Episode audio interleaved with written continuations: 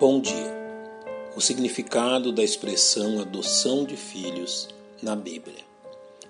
É até certo ponto compreensível que os leitores das Sagradas Escrituras entendam de forma literal expressões usadas pelos autores bíblicos, que dentro de seu tempo eram corretamente entendidas dentro de seu próprio contexto, mas que em nossa cultura moderna assumem significados muito diferentes do que aquele apontado na palavra de Deus. Tal fato pode ser observado na expressão usada pelo apóstolo Paulo na sua epístola aos Efésios.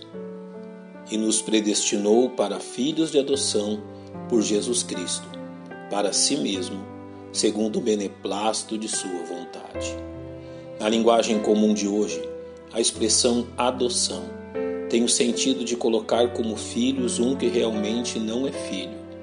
Porém, a palavra usada pelo apóstolo Paulo não possui esta ideia.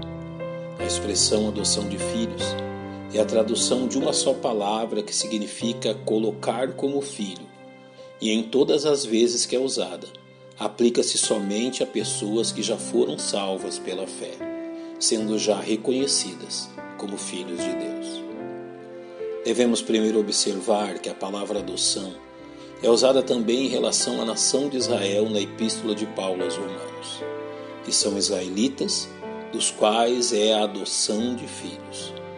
A mesma expressão também encontrada na Epístola aos Gálatas, para remir os que estavam debaixo da lei, a fim de recebermos a adoção de filhos.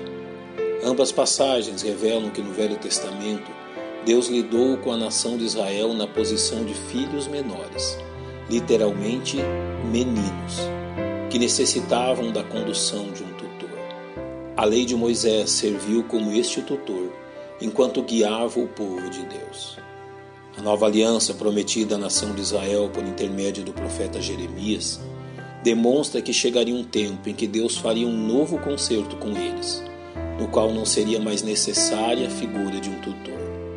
Esta mudança de posição de filhos menores para filhos adultos dentro da família de Deus é chamada de adoção de filhos, ou seja, um filho por nascimento é então colocado na posição de filho adulto. Este privilégio foi oferecido a Israel por meio da fé em Jesus Cristo como seu Salvador, o que a imensa maioria deles rejeitou. Porém, é preciso que observemos que a mesma expressão, adoção, também é utilizada em relação à Igreja de Cristo, como na Epístola aos Efésios, e nos predestinou para filhos de adoção por Jesus Cristo. Em referência aos salvos da Igreja, é preciso reconhecer que todos eles se tornaram filhos de Deus de um mesmo e único modo, o novo nascimento, como citado no Evangelho de João. Mas a todos quantos o receberam, deu-lhes o poder de serem feitos filhos de Deus aos que creem no seu nome.